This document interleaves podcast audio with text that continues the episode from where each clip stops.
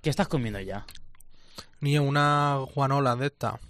Porque tenemos la voz tocada, ¿no? Sí, un poco. Yo no sé si es media alergia. Los aires acondicionados. O la estufa, porque claro, aquí ya uno no sabe qué ponerse. En fin, que estamos reguleros, ¿no? Con la voz. Estamos, sí, estamos de Vamos, yo estoy primavera. bien de voz, ¿eh? Pero Ah, pues fíjate, yo tengo un poquito de fíjate. Eso es la alergia también.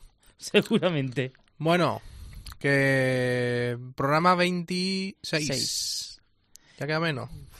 Para Para- menos, ¿para qué? Para el verano.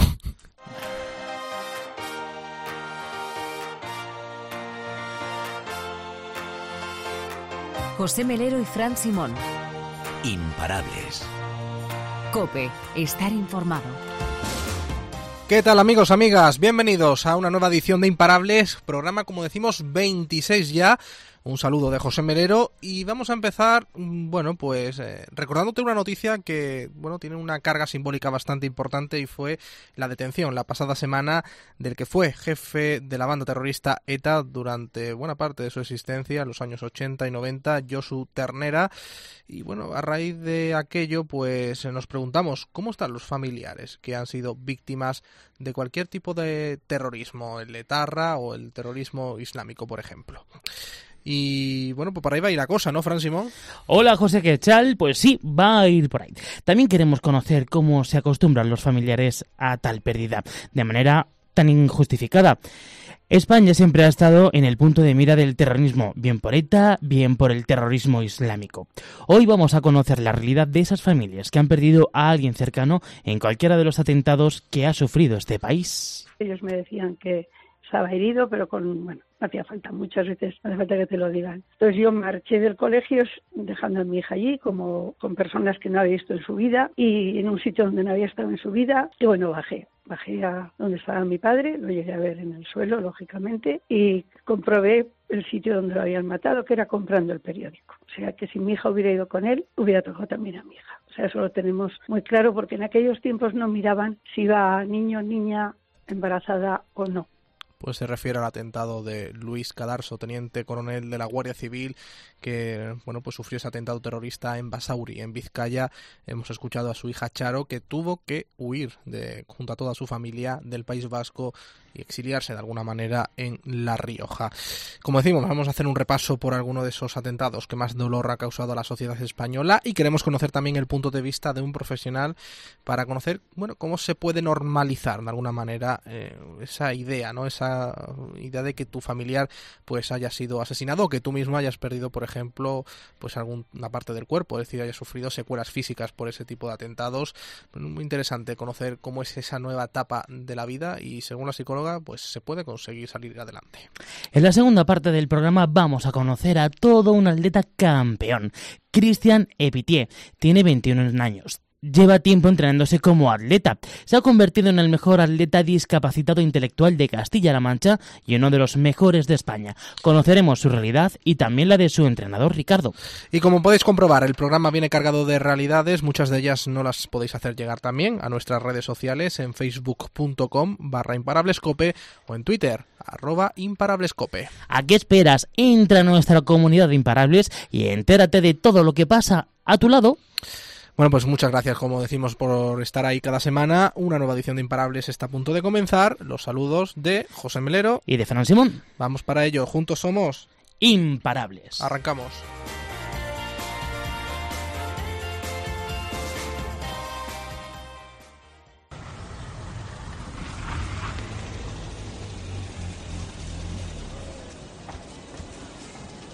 ...19 de junio de 1987... ...4 de la tarde...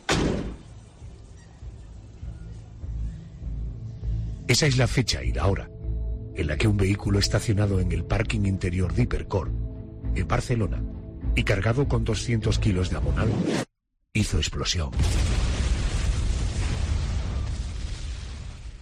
Pensando en matar.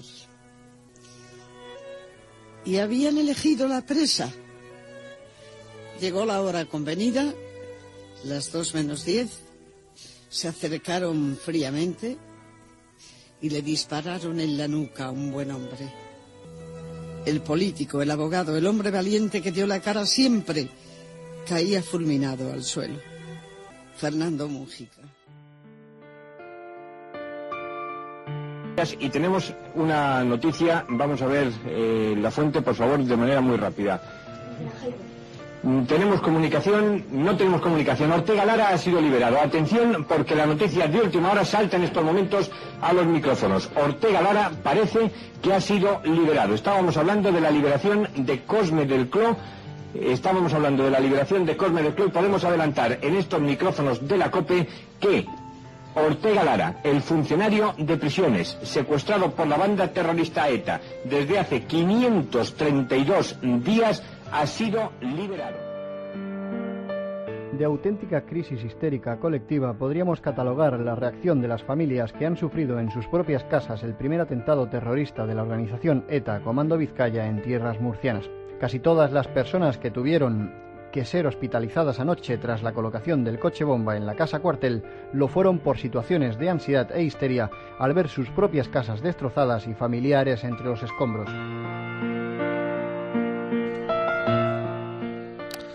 Bueno, es imposible resumir en un programa el inmenso daño que ha hecho la banda terrorista ETA en nuestro país. Nosotros lo hemos intentado hacer, bueno, con fragmentos, ¿no? De la cadena COPE de esta casa, bueno, de hechos, pues, históricos, ¿no? En torno a esta situación que se han ido, bueno, pues produciendo con los años. Son cientos de asesinatos, miles de amenazados, extorsionados, familias enteras que se vieron obligados a huir del País Vasco o de Navarra por miedo. En Imparables eh, vamos a hablar de víctimas del terrorismo, no solo parte de los etarras, ¿eh? pero sí que vamos a empezar por ahí.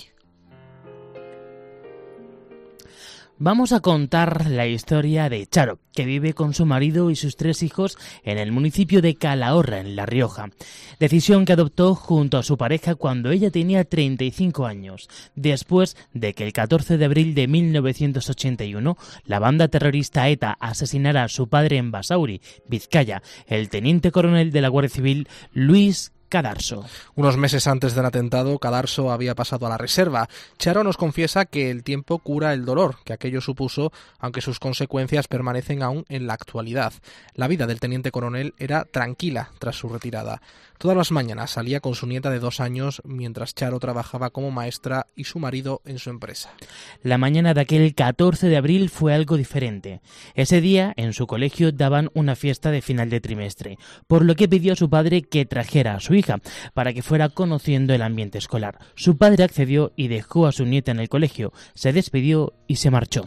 Fue la última vez que Charo vio con vida a su padre. Minutos más tarde, los pistoleros Sebastián Echarriz, Letona Viteri y Natividad Jauregui, hoy exiliada y que vive en Bélgica, por cierto, la asesinaron mientras Luis Cadarso compraba el periódico a 50 metros de su casa. Ellos me decían que estaba herido, pero con, bueno, no hacía falta, muchas veces hace falta que te lo digan. Entonces yo marché del colegio dejando a mi hija allí, como con personas que no había visto en su vida y en un sitio donde no había estado en su vida. Y bueno, bajé. Bajé a donde estaba mi padre, lo llegué a ver en el suelo, lógicamente, y comprobé el sitio donde lo habían matado, que era comprando el periódico. O sea, que si mi hija hubiera ido con él, hubiera tocado también a mi hija. O sea, eso lo tenemos muy claro porque en aquellos tiempos no miraban si iba niño, niña, embarazada o no. Tras el atentado, el mundo se le vino encima a la familia. En los 80, ser víctima de ETA era casi un motivo de vergüenza, tiempos en los que los familiares enterraban a sus muertos en silencio. El teniente coronel Luis Cadarso aparecía desde hacía varios meses en las listas como amenazados por ETA. La familia nunca lo supo hasta después del atentado. En cualquier caso, Charo trataba de convencer a su padre de que se marchara con su madre a Cervera, a La Rioja, para vivir más tranquilos. No supimos nada. Yo luego me enteré cuando ya pasó todo y cuando empiezas a hacer trámites y hablo con los comandantes de compañeros suyos y demás, y me dicen que llevaba como cinco o seis meses que había salido en listas de ETA, pero en casa no había dicho nada. Yo le había visto más inquieto, la inquietud esta que puedes tener, pues porque en aquella época cada día mataban a alguien y quizás ahí, pues yo sí que le decía que se marcharan, pero tampoco él no quería separarse donde estábamos los hijos y los nietos, entonces se quedó en Basauri. Pese al desconocimiento familiar, Cadarso sí compartía con sus compañeros de cuartel su preocupación, aunque de manera moderada. A mí me decían que mi padre mm, a ellos les decía que se tenía que pasar, tenía que pasar, que no, que no iba a poner ningún impedimento, que si a él lo iban a buscar porque estaba señalado, que, que no iba a hacer nada, y que si le habían elegido dentro de los muchos, porque salían listas, te puedes imaginar, eran unas listas inmensas de fuerzas de seguridad del Estado, de empresarios, de que era todo. Y mi padre lo debía tener tan asimilado que les dijo a sus compañeros que él no, no iba a hacer nada en especial. O sea, él consideraba que no tenía que marcharse de donde vivía. Las consecuencias del atentado, más allá del dolor, fueron traumáticas. La mujer del teniente coronel, que vivía en la misma calle que su hija Charo en Basauri, no pudo regresar a su vivienda con su hijo menor. Vivían en el tercero. En la sexta planta se había instalado el comando informativo de ETA, los encargados de emitir todas las señales a los pistoleros para matar al teniente coronel de la Guardia Civil.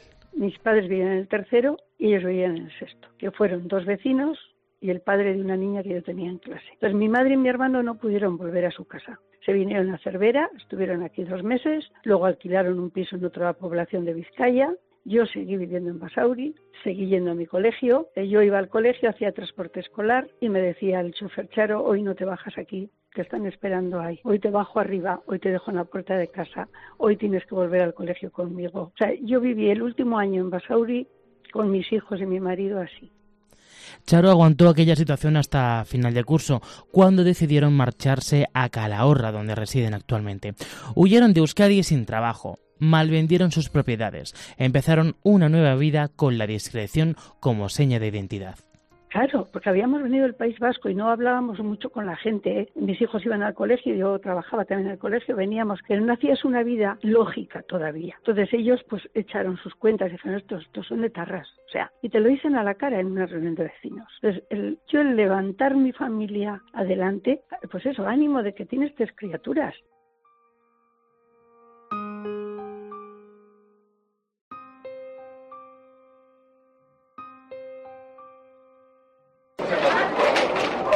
¿Qué pasa?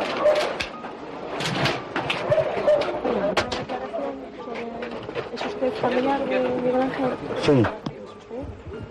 ¿Qué, qué, qué ha pasado? Pues que luego parece ser que lo han secuestrado. Parece ser que lo han secuestrado. Que lo han secuestrado. No sabía nada. No sabía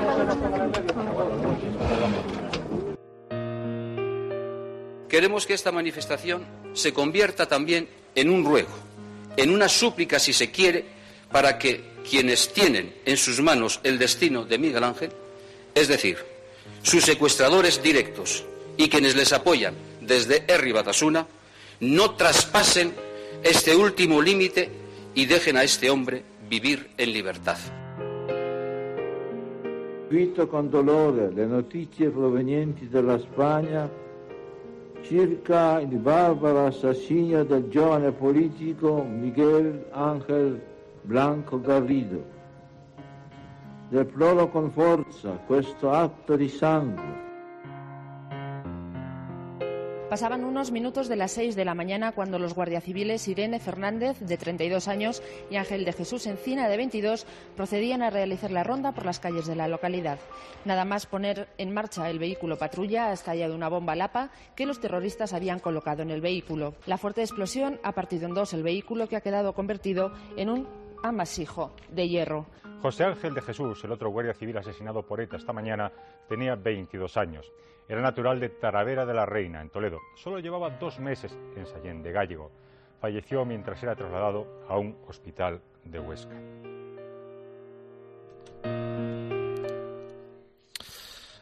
Retomamos la historia de Charo porque, bueno, como decimos, se marcharon a Calahorra tras el atentado de su padre. Para los hijos de Charo, los nietos del teniente coronel, eh, la muerte de su abuelo no fue fácil. El mayor, Joseba, sufrió mucho por dentro durante ocho meses.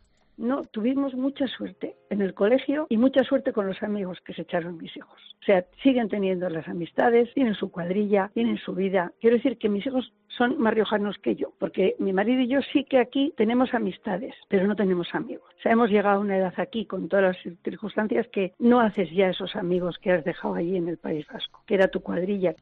No obstante, el hijo mayor de Charo tuvo que vivir episodios desagradables posteriormente, como el de Emily, cuando dos de sus compañeros pidieron abrir una botella de champán cuando presenciaron en la televisión un atentado terrorista. Por eso te digo que yo creo que hice muy bien, lo hicimos muy bien mi marido y yo, con venirnos, porque no sé mis hijos allí qué vida hubieran llevado o qué ideales hubieran tenido. O sea, eso ya no, yo creo que ahí nos costó mucho salir a flote, pero yo creo que acertamos. La relación de Charo y su familia con el País Vasco, y más concretamente con Basauri, es inexistente. Charo no ha vuelto a ir desde la muerte de su suegra, ni siquiera cuando homenajearon a su padre. Y porque yo me temía que yo tuve allí muchos alumnos, pero los tuve de cinco años. Habían crecido y no me quería encontrar con que aquellos alumnos que yo tuve pudiera decirme algo que yo no quería oír. Y ahí quizás fui cobarde, pero yo no quise ir a Basauri al monumento. Basauri para mí es ya un lugar, desde que murió mi suegra ya no hemos vuelto.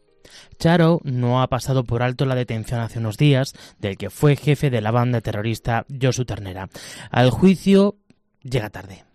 Yo entiendo que la detención de este terrorista asesino lo que nos deja un poco es que las familias de todos los que hemos padecido, porque este era el que dirigía entonces todos los comandos, que pague algo, algo de lo, de, del mal que ha hecho y no creo que le va a dar tiempo.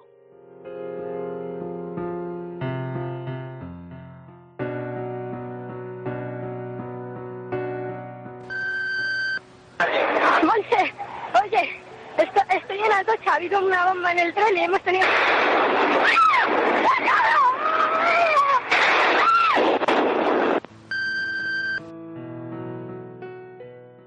estábamos en la estación del Pozo, íbamos, no sé, iba medio dormida, entonces estábamos o frenando para parar y que bajase la gente o arrancando para salir, cuando se ha escuchado pues una especie de explosión y como si el vagón se levantase un poco.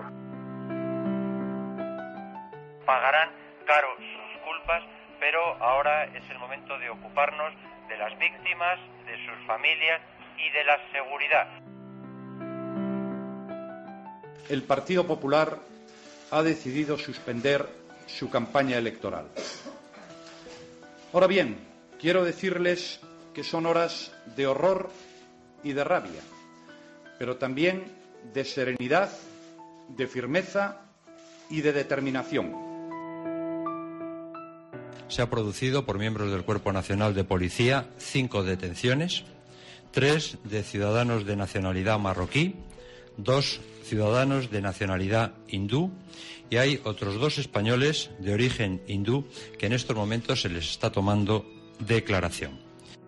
Un vídeo depositado en una papelera entre la mezquita de la M30 y el tanatorio. Esta cinta es una reivindicación sobre la responsabilidad del atentado del pasado día 11 en Madrid. El 11 de marzo de 2004 ocupa ya su lugar en la historia de la infamia. Esta mañana en Madrid, los terroristas han hecho explotar varias bombas colocadas en trenes de cercanías que circulaban llenos de ciudadanos. En este momento de tristeza tan honda, mis primeras palabras son para las víctimas de estos incalificables atentados. Bueno, pues hemos escuchado cortes de sonido de ese fatídico día 11 de marzo, el día que cambió la historia de Madrid, que fue testigo de aquellos crímenes, pero también de España. Para algunos expertos y analistas supuso un giro de 180 grados en la política, pero en quien de verdad dejó huella fue los familiares de las 192 personas que perdieron la vida en aquellos trenes y en los que vivieron en primera persona las explosiones. algunos les ha dejado secuelas físicas, a otras psíquicas, quizás las dos. Ángel acudía aquella mañana a su puesto de trabajo. Tomó el tren en la parada del Pozo con destino a Tocha. Salvó su vida por muy poco. Cuando llegó el tren me, me, eh, quedé entre, entre, dos vagones. Entonces, digo, bueno, me meto en uno, me meto en otro y tuve la suerte o, lo que, el destino lo que fuera que me metí en el que, en el que no explosionó, ya Dalos y explosionó, ¿sabes? Entonces yo salí, digamos, un poco disparado de, por la explosión y me caí al suelo. Entonces cuando me fui a sentar a, una, un, a un banco que hay allí, y, me, me, y yendo para el banco me di la vuelta y vi un poco a una gente que estaba vamos, como quemada, ¿sabes? Entonces me di la vuelta y no quise ver, no quise ver más y lo que recuerdo ese, ese momento es el silencio que había. Cuando llegaron los servicios de emergencias, trasladaron a los heridos al hospital 12 de octubre. Ángel sufrió quemaduras leves y la rotura del tímpano derecho. Estuvo por ello un año entero de baja, aunque tras la operación apenas le quedaron secuelas físicas. En lo psicológico, sí que le ha marcado. Sobre todo me marca más que nada cuando llega la fecha del, del, del 11 de marzo. Es cuando, digamos, me, me vienen malos recuerdos. durante el año, durante el resto del año voy un poquito capeando de las cosas, pero bueno, sobre todo el 11 de marzo cuando más se va yendo esa fecha cuando más se pone nervioso y más va recordando y más todo eso, ¿sabes? La gente que yo conozco de que también está tentado le pasa tres, tres cuartos de lo mismo, ¿sabes? Se pone más nerviosa, está más, no sé, eh, más, más distraída, más a su, a su mundo. Ángel no precisó de ayuda psicológica para salir adelante, lo consiguió por sí mismo. Lo que más le costó fue volver a montarse en un tren. En el bajo que me metí había un árabe, entonces claro, me en ese momento me puse nervioso. Claro, eh, fui, llegué hasta, desde el pozo llegué hasta Atocha y me volví para atrás y no pasó nada y parece que eso me, me, me calmó, ¿sabes? Últimamente, ahora a lo mejor cuando cuando a lo mejor veo una, una mochila en el vagón que esté sola, que no esté con nadie, me vuelvo mente el 11M, ¿sabes? Entonces digo, a ver si va, es una bomba. Entonces me recuerdo hacer el 11, cuando hay una mochila abandonada. Nuestro protagonista tiene mujer y dos hijas. Estas últimas, debido a su corta edad, hace 15 años, apenas le ha marcado los atentados de Madrid. La mujer de Ángel, en cambio, no puede olvidar. Te pongo el ejemplo de mi mujer ahora mismo, si va a los trenes y por, por lo que sea el tren se queda para entre dos estaciones y tarda más de 10 minutos, minutos en moverse, se pone nerviosa. Ese le entra los calores, entra, le entra los audios y se quiere, que, se quiere salir, ¿sabes?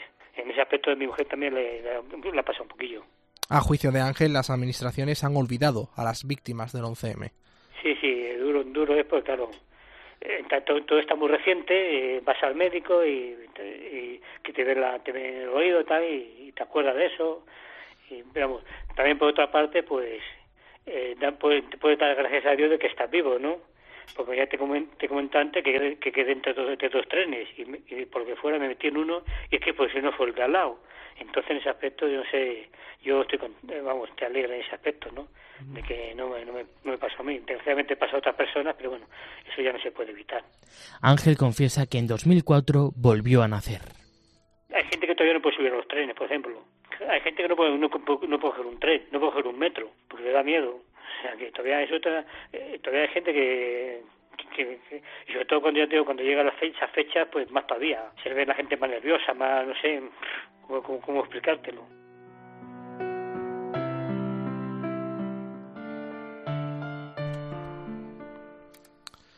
Eran las 5 de la tarde del 17 de agosto de 2017. El calor apretaba, como es propio en plena canícula.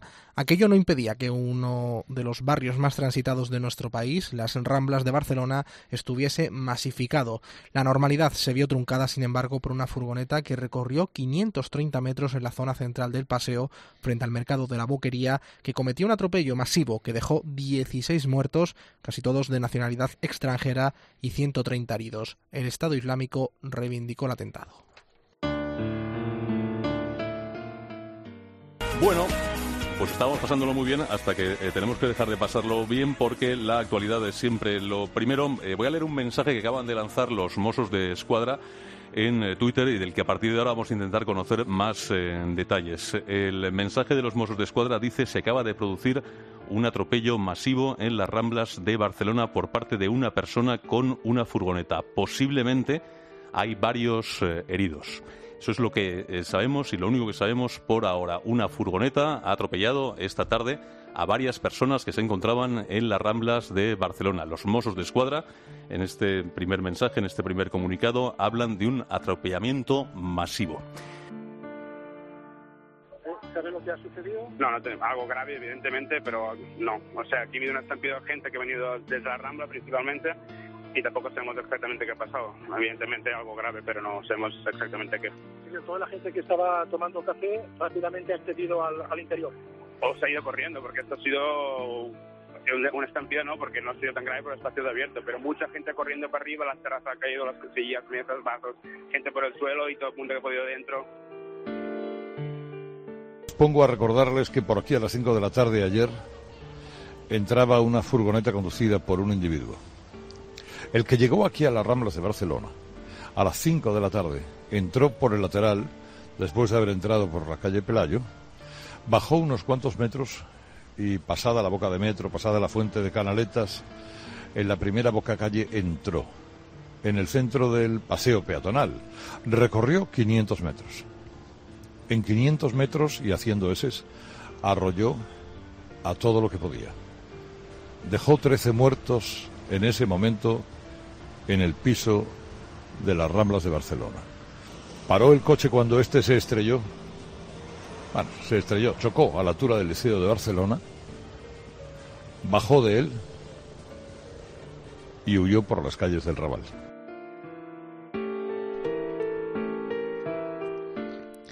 Desde aquel día algo ha cambiado en las Ramblas, aunque nadie sabría apreciar el qué exactamente. El presidente de la Asociación Amigos de las Ramblas, Fermín Villar, estaba fuera de Barcelona el día de los atentados cuando conoció lo ocurrido. Se desplazó rápidamente a la ciudad condal por, no poder hacer nada, por tener que desplazarte eh, de urgencia. Eh, evidentemente, seguro que los que estaban allí sufrieron mucho más, o sea, anímicamente. Pero sí, es, esa, es ese. Además, cuando tienes así un cargo que es la presidencia de una asociación de vecinos y comerciantes, pues es como faltar a tu cargo, ¿no? Aunque fuera hasta el día siguiente que ya estábamos por ahí. Pero sí, es una sensación, bueno, muy confusa. La noche de los atentados, las Ramblas vivió una imagen insólita hasta entonces, el silencio y el vacío. Muchos vecinos precisaron de tratamiento psicológico, otros en cambio siguieron adelante sin realmente haber digerido lo ocurrido. Un florista me decía, y llevábamos un año y cuatro meses, que un turista tiró una lata de cerveza desde un balcón y claro, estalló una lata que reventó pues con tres pisos de altura y el florista me decía, tío, dice, así oír el reventón de la lata y empezar a temblar porque me ha salido el, día del atentado de golpe. O sea que se vive porque hay que vivir, pero se superó, pues bueno, cada uno a su manera, unos mejor que otros. En cualquier caso, Fermín no cree que se haya instalado la psicosis, aunque las historias de aquel día se cuentan por cientos. Historias que son muy duras solo de escucharlas. Imagínate vivirlas una de un camarero marroquí en una terraza en la parte alta de Ramla que al ver la furgoneta automáticamente tiró la bandeja al suelo y empezó a meter gente en el interior del local. Otra de un, de un chico medio hindú, medio, medio catalán, que salió con el, con el rollo de papel para ponérselo en la herida de la cabeza de un, de un señor y en cuanto le puso la, la mano con el papel en la herida, el tipo se murió, se le murió en las manos. O el director del hotel que tuvo que dar de comer a una madre con sus dos críos y el niño iba repitiendo durante toda la cena que el papá está muerto. Eh, son historias que bueno, son muy duras. La seguridad se ha intensificado desde entonces en las Ramblas. Se aplicaron volardos para impedir el acceso rápido de vehículos al tramo central. Eh, nosotros lo que habíamos pedido cuando se nos propusieron el tema de los volardos, eh, se pidió, que así se ha hecho, que no justificara eso la, ausencia de policías que no, no, ha sucedido. Tenemos mucha policía continua, con lo cual a veces se gastan recursos de, agentes que podían hacer otras cosas, pero las prioridades son las que son y en este sentido, pues bueno, eh, siempre puede pasar otra desgracia. La tragedia unió a vecinos y comerciantes del barrio. De hecho, la mayoría de pequeñas empresas no se marcharon tras aquel episodio traumático. Autónomos no, lógicamente, porque si viven de algo, pues tienen que seguir trabajando, pero sí que se produjo una situación curiosa, que una cadena de cafeterías muy famosa, todo el personal pidió el cambio. En cambio, en los locales son negocios familiares y ha habido más, más vinculación. O sea, es como si la implicación con el empleo o el territorio es poca, una, un atentado la acaba de romper si es más fuerte, la refuerza. Por otro lado, el presidente de la asociación Amigos de las Ramblas ha añadido que la convivencia con otras religiones y culturas no se ha visto resentida. Yo soy muy crítico con algunos partidos que quieren hablar de islamofobia en Barcelona, porque si hubiera habido islamofobia, hubiera sido un desastre. Y se demuestra que todos los colectivos, después del atentado, hicimos, hicieron, hicimos lo que buenamente hemos podido para seguir bien.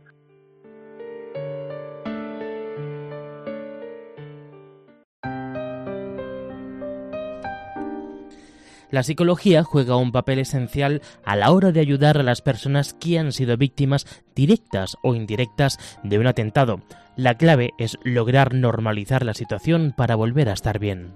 Por esa línea va la psicóloga también perteneciente a la Red Nacional de Atención a las Víctimas del Terrorismo, creada por el Ministerio del Interior, con Marina Fernández. Que Marina, eh, enfrentarte a una víctima del terrorismo Hombre, tiene que ser muy duro. ¿eh? ¿Cómo se afronta desde tu posición?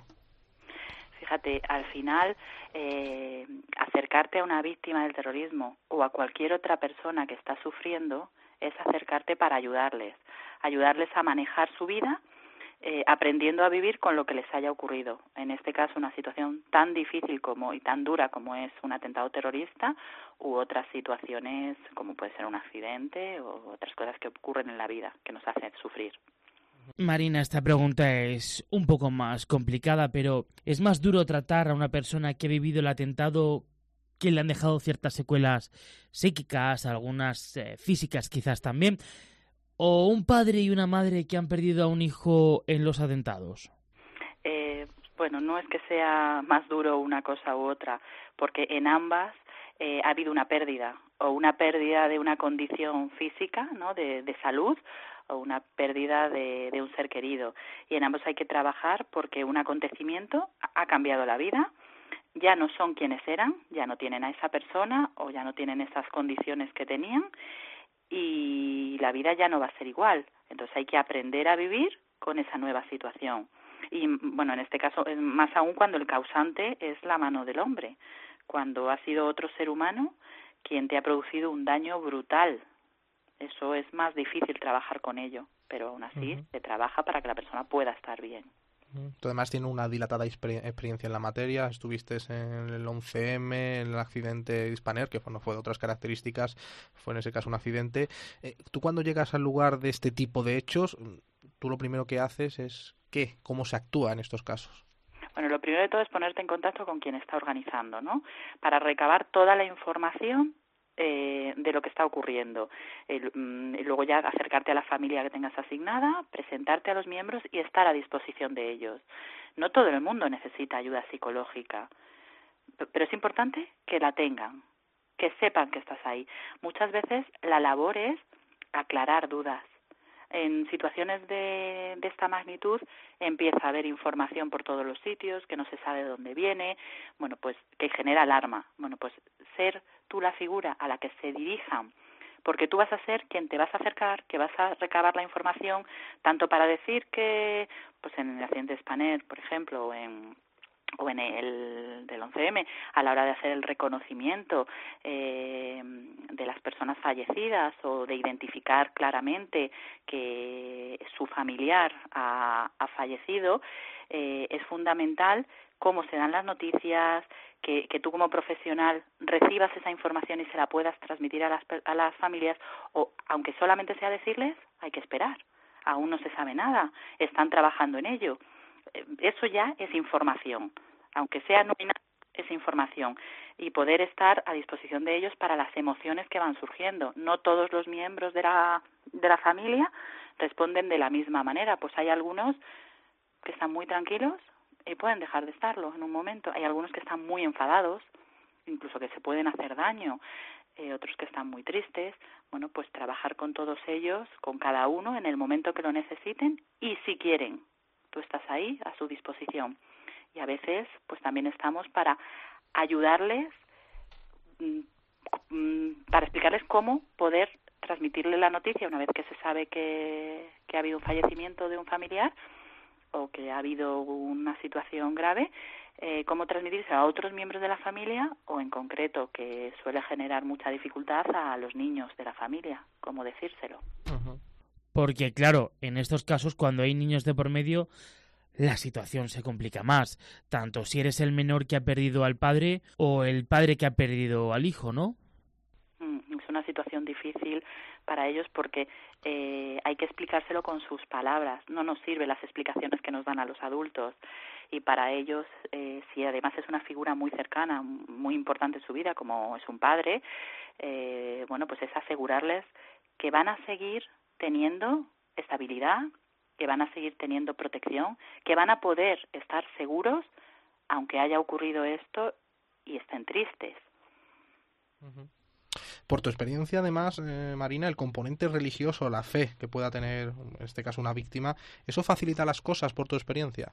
Mucho. A la hora de que te ocurra cualquier situación en la vida, el saber que hay alguien que te puede ayudar, hay alguien que te está acompañando, saber que ese familiar no es eh, eh, no se queda ahí, sino que, que va a otro lugar mejor, todo este tipo de pensamientos hace que nuestro sufrimiento se calme un poco, con lo cual siempre es mejor, nos ayuda a tener esperanzas para seguir adelante, para afrontar y saber que se va a salir de eso. Bueno, lo estábamos comentando fuera de, micrófono. Eh, la recuperación al 100% puede llegar a existir, pero a base de una. asumiendo primero esa nueva realidad, ¿no? Es el paso previo. Claro, es que una de las cosas que hay que tener clara cuando ocurre esta situación, eh, la vida nunca va a volver a ser como antes. Eso no significa que no se pueda llegar a estar bien, pero se puede estar bien con esta nueva situación, en esta nueva etapa, en esta nueva etapa pues en la que físicamente tengo secuelas, he perdido un pie o, psicológicamente estoy impactado, estoy con estrés postraumático o he perdido a, como decías, a mi hijo, a mi padre. Es decir, mi vida ya no va a ser la de antes. Es una nueva etapa que tengo que aprender a vivir para que se normalice lo antes posible esta nueva situación y comenzar a poder, bueno, a seguir viviendo, a seguir realizando las actividades del día a día, a seguir relacionándote con la familia, con los amigos, eh, a, poder ser feliz, sonreír en esta nueva situación. Esa normalización, claro, en función de la persona, llevará más tiempo que otros o depende de la magnitud de la pérdida o cada persona cómo reaccione. Exactamente. Por eso lo que decía antes de que no todo el mundo necesita ayuda. Hay personas que superan una situación así tirando de las herramientas que ellos de por sí ya tienen, que han aprendido a lo largo de toda su vida. Sin embargo, hay otras personas a las que hay que ayudarles a, a tener esas herramientas o en algunos casos, eh, cuando ocurre un atentado terrorista, a poner en marcha esas herramientas porque uno se queda bloqueado. Entonces, claro, depende de cada persona, le va a costar más o le va a costar menos, pero sobre todo el mensaje es que se puede llegar a estar bien en esa nueva situación, nunca estando como se estaba antes, porque ya no tenemos a ese ser o a esa, esa parte de nuestro cuerpo. Muy bien, pues Marina Fernández, psicóloga experta en situaciones eh, de estas características, de víctimas de atentados terroristas. Muchísimas gracias por atendernos aquí en Imparables. Gracias a vosotros. Un saludo. José Melero y Fran Simón. Imparables. Cope, estar informado. Christian Evitier tiene 21 años, nació en Móstoles, pero su madre es de origen guineano. Su pasión es el atletismo. Ganaba todas las carreras escolares. Reside en la localidad toledana de Chozas de Canales desde hace 12 años. Hace cuatro, su vida cambió cuando recibió la llamada de APANAS, que es la Asociación Toledana de Familias de Personas con Discapacidad Intelectual. Y es que Christian tiene una discapacidad intelectual fruto del parto complicado que duró ocho meses. Tras aquella llamada, Cristian comenzó a entrenar en la pista de atletismo de la Escuela de Gimnasia de Toledo. Su entrenador en los inicios quedó un poco, bueno, pues con la boca abierta, ¿no? Muy sorprendido, porque Cristian, bueno, pues corría muchísimo y nunca había visto, decía en su vida, a un discapacitado intelectual correr tanto. Con los años, bueno, pues se ha convertido en el mejor atleta discapacitado, discapacitado intelectual de Castilla-La Mancha y también uno de los mejores de toda España. Eso sí, el camino está siendo durísimo. La rutina diaria de Cristian hasta Toledo es una odisea. Para la mañana coge el autobús a las 9 para estudiar en el Colegio de Educación Especial, donde tiene clase de 10 a 3 de la tarde. Tras comer allí y tener unas horas libres, entrena en la escuela de gimnasia. Ya luego regresa en el autobús que va hasta Madrid y una vez en Plaza Elíptica, que bueno, para el que no lo conozca es eh, eh, la estación que deja el autobús desde Toledo hasta la capital, toma un tren luego que le deja en la estación de Méndez Álvaro y hace trasbordo para coger otro autobús con el que vuelve a Chozas. Total, que cuando llega a su casa son en torno a las once y media de la noche y al día siguiente vuelta a empezar. Saludamos ya a Cristian. Cristian, ¿qué tal? Muy buenas. Bien. Oye, que, que, duro es esto, ¿no? De ser estrella, ¿no? Sí, bueno, es un poco. Oye, por las noches al llegar a casa solo querrás dormir, claro. ¿Cuántas horas tienes que entrenar? Entreno, pues... Si empezamos a, empezamos a las 5.45 hasta las 7, dos horas. Un par de horitas, ¿no? Más todo lo que llevas de por la mañana, en fin, una trayita, ¿no? Sí. Fran. Con 16, 17 años nos cuentan que eras muy tímido. ¿Se te va pasando la timidez o todavía la mantienes? Mm, no, Ya estoy más suelto. Bueno, está un poquito tímido que ahora Ah, con nosotros, ¿eh? Porque está todavía empezando, tiene que ir calentando. Oye, cuéntanos, eh, Cristian, cómo descubriste que eras un poco menos que una gacela, que era un hombre muy veloz, que corría muchísimo. Porque yo de pequeño corría en carreras populares de mi colegio y, y el instituto. Y ahí es cuando me empezaron a ver mis profesores y, y un día me, me dijo que sí, me dijeron que sí quería competir en nivel nacional y, y dije que sí. Bueno. Al principio, bueno, me asustó un poco, pero bueno. Luego ya conocí a mi entrenador y, y empecé a, entrenar y a correr. Vamos a saludar también al entrenador que está con nosotros. Ricardo, ¿qué tal? Muy buenas. Hola, buenas. Ricardo, que además hace una labor es- eh, espectacular, ¿no? Eh, A nivel deportivo con estos chavales eh, en Apanas. eh, eso lo puedo decir yo, ¿eh? Ricardo. ¿Cómo es un día a día con Cristian, Ricardo? ¿Cómo es un día a día? Pues mira, venimos de Granada, decir que bueno, él ya está compitiendo con el Club Deportivo Real Toledo y ahora estamos con la Fundación CIES, ya hemos cambiado un poco de todo. y un día a día con él, pues eso es es un poco intenso, ¿vale? Porque él es un poco despistado con las cosas, hay que estar un poco pendiente de él. Y lo que les digo siempre, digo, tú dedícate a correr, yo me dedico a todo lo demás, a decirte lo que tienes que hacer y luego tú simplemente corre y, y ya está. Y los entrenamientos los pones en práctica luego en la competición. Básicamente es eso, pero es un poco despistado, es un poco despistado, tenemos algunas anécdotas por ahí que contar, pero bueno, bien, bien, muy bien. Oye, no estaría de más si cuenta alguna anécdota de Ricardo. No, no hay que avergonzarse, ¿eh, Cristian. No. Sí, aguante. No, tiene anécdotas de todo tipo, pero ¿sabes lo que pasa? Que lo que tiene es muy buen corazón. Claro. Y yo recuerdo una de hace un par de días que estuvimos en, en Granada eh, compitiendo en el Nacional y íbamos bajando por la Baicín ahí en Granada, nos dio tiempo a dar una vueltecilla y había un, un hombre tocando la guitarra, ¿verdad? Y pidiendo dinero. Y pasó tres parejas delante y un hombre iba un poco en plan altanero y como que le dio algo, no le dio dinero, le dijo, toma, esto te va a valer más que el dinero. Y yo creo que era droga o algo así, ¿no? No, era un papelito. Un papelito, bueno, Sí. tal. Entonces él no le gustó ese detalle. Y se quedó pensando, se quedó pensando, seguimos bajando. Digo, no le hagas caso, Cristian, no le hagas caso. Y bajamos como 50 metros, subió otra vez y le dio un euro, 50 céntimos que tenías ahí. Sí. Que si él tiene poco dinero, pues mira. ¿sabes? Entonces eso dice mucho. Sí, la verdad que dice mucho de, de cómo es Cristian. ¿Qué te dicen, Cristian, tus amigos, tus padres, cuando te veían correr así? Bueno, pues se ponen muy contentos. Y muy orgulloso de que de que un chico de- que conocen pues em, está haciendo lo que le gusta. Y estoy muy orgulloso de mí y todo eso. Ujú. Porque Ricardo, eh, ¿tú recuerdas cómo fue, el, entre comillas, el fichaje de Cristian para vuestra asociación, para Panas? ¿Cómo se gestó aquello?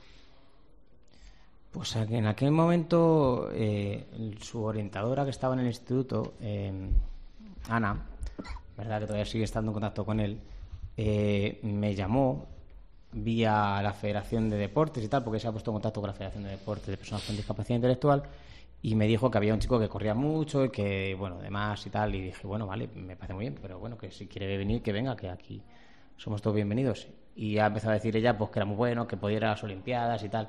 Y le dije, vamos a ver, digo, vamos a primero a ver a la persona ¿no? y vamos a ir despacio. Pero luego cuando, cuando vino a entrenar a la pista de atletismo, que era la primera vez que corría una pista de atletismo, aquí en Toledo, pues ya se le vieron, eh, pues él no tenía, no- básicamente no tenía medi- medios para, para desarrollar todo su potencial y bueno, es- lo estamos los de alrededor para, para intentar conseguirlo, ¿sabes? Cristian, te has convertido en todo un ejemplo de superación. Demuestras cada día que pese a la limitación intelectual que tienes, se pueden hacer cosas muy importantes, pero tú eres consciente de todo lo que consigues, de todo lo que demuestras. Pues sí, pues, es muy duro, ¿sabes? El día a día, pues, mm, los entrenamientos, eh, a lo mejor no tienes buen entrenamiento y yo qué sé, el día a día, ¿sabes? Y bueno, no sé, no sé cómo decirlo, pero bueno. Pues que el día a día, pues, es así, tienes que afrontar todo, es mm, entrenar, a veces no te sale bien un- un- una prueba y, y te cabrea. Y, Y cuando no te sale bien una prueba, ¿qué es lo que piensas? claro, me cabreo, la verdad me cabreo un montón. Hubo una vez que me cabré con un chico que se llama Pascual, que es de, otro club de Navarra y bueno, no eh, me quiso dar la mano y yo no le empujé, pero bueno, luego ya vi que que mm, eso está mal, ¿sabes?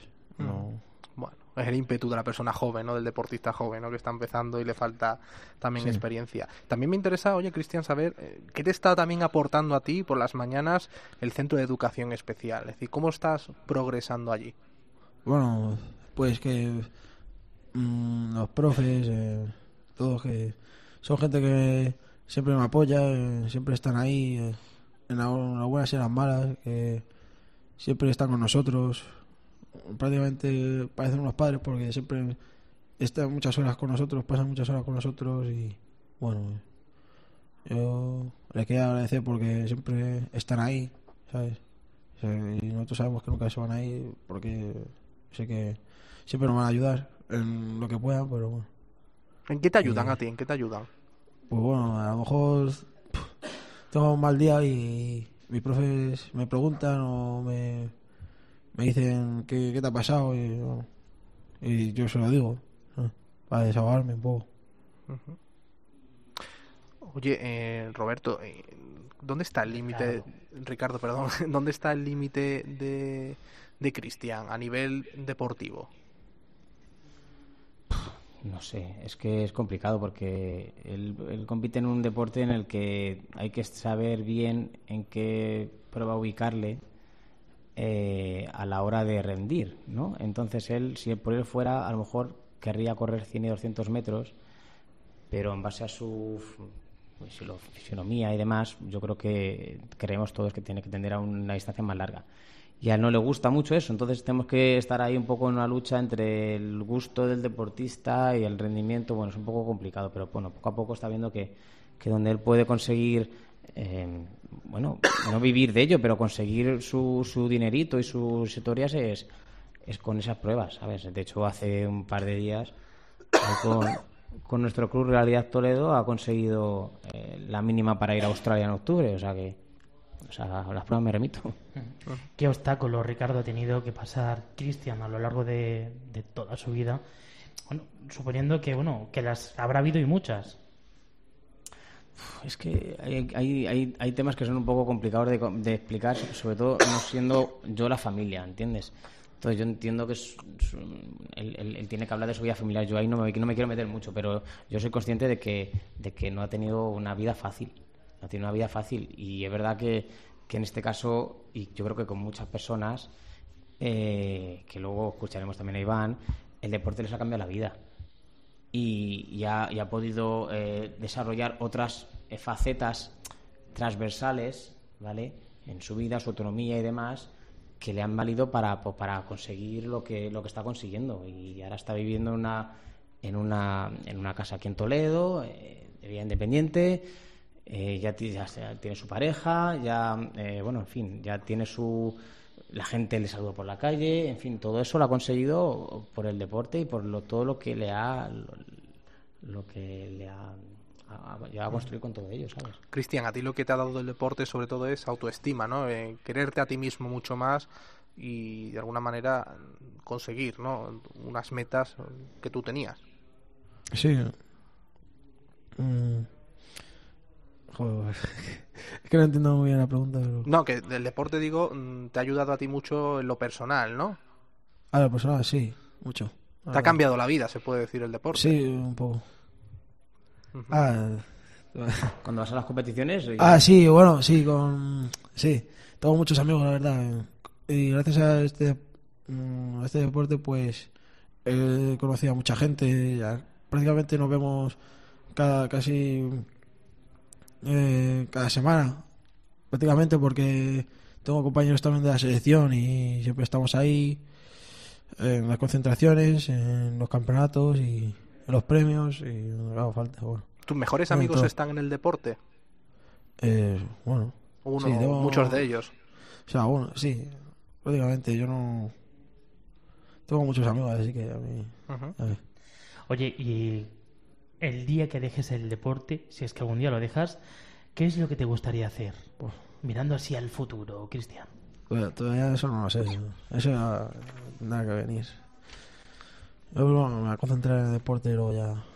¿Alguna vez ha comentado que le gustaría entrenar a, ¿verdad? A- Sí, a a chicos, a- chicos a niños, también. a niños. Vale, ¿También te gustaría ser entrenador? Sí, para aprender.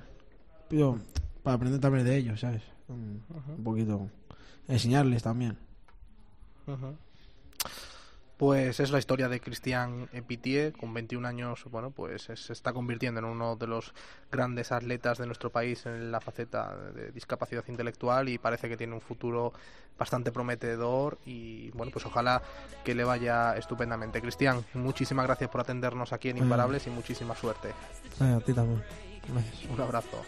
También vamos a darle las gracias a Ricardo que ha estado con nosotros. Gracias, Ricardo.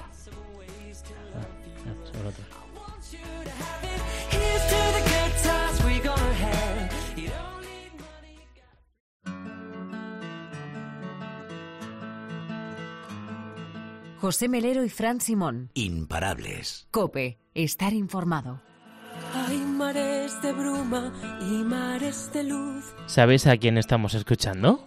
Pues esta es Amaral, hombre, un clásico de los últimos años. ¿Sabes por qué me he acordado mucho de Amaral estos días? Porque ha salido mucho en los medios de comunicación la frase de sus canciones, porque hombre, Rubalcaba, recientemente fallecido, pues lo utilizaba mucho en el Congreso de los Diputados para dar la réplica a la oposición, o bueno, en el gobierno cuando le tocó ser oposición también. Y le gustaba mucho Amaral, eso lo, lo supimos hace, bueno, se intuía, ¿no? Porque lo utilizaba mucho en el Congreso, pero se confirmó que es que él era muy fan de Amaral y bueno, pues por eso me acordé días de Amaral, vamos, Ah, no tiene bien. mucha más historia. Muy bien.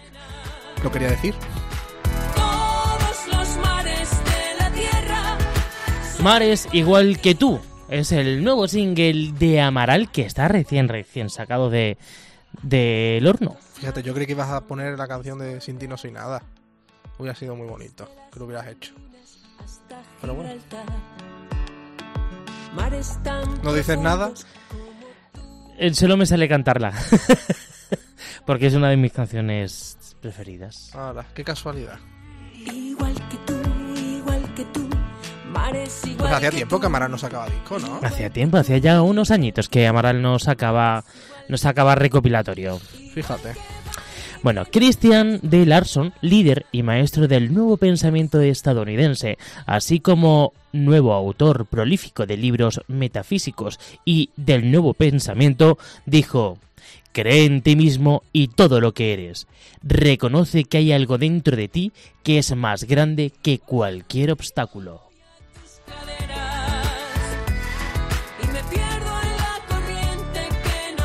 ¿Tú crees que él sería capaz de memorizar quién es Christian Larson? Pensamiento estadounidense, así como un autor prolífico de libros metafísicos. Wow. Bueno, principalmente fue un pensador que puso en, en vigor en el, en el siglo XIX el nuevo pensamiento de la nueva política, de toda la evolución que tenía que hacerse en la nueva construida Estados Unidos. Has empollado, vamos. Totalmente. Bueno, pues muy buena frase. En definitiva, que yo lo que quiero es que los oyentes compartan y comenten el programa. Sus opiniones. través- exactamente, a través de nuestras redes sociales, en Facebook, en facebook.com barra imparablescope y también en Twitter, por supuesto, por supuesto, en nuestra cuenta arroba imparablescope. Y eso es lo que tienen que hacer y a mí lo que me importa realmente. Pues claro que sí. Bueno, ¿con qué te quedas de este programa tan denso que hemos tenido hoy? Hombre, pues hemos tenido un programa claro de sí. Pues bueno, pues lo hemos comentado anteriormente, que España es un país que ha tenido mala suerte, muy golpeado con el terrorismo, primero con la banda terrorista ETA, también en la transición hubo muchos grupos terroristas de tanto de un lado como de otro, el espectro ideológico, y luego ahora ese terrorismo yihadista que con el que hay que pelear, y por supuesto pues ese mensaje positivo que nos deja también Cristian, uno de los eh, mejores atletas ¿no? con discapacidad intelectual de nuestro país. Un hombre que, bueno, pues que cada día se supera a sí mismo y mira que no se lo pone nada fácil, ¿eh? O sea, que un programa de muchísimo nivel y, bueno, pues que ojalá lo disfruten los que quieran pinchar y estar con nosotros en Imparables. Ya sabéis que aquí estamos para lo que gustéis. Juntos somos imparables. Imparables. de la tierra son igual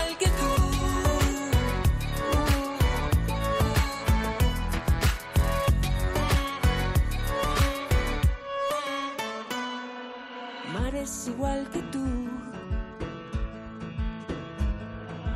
Mares igual que tú.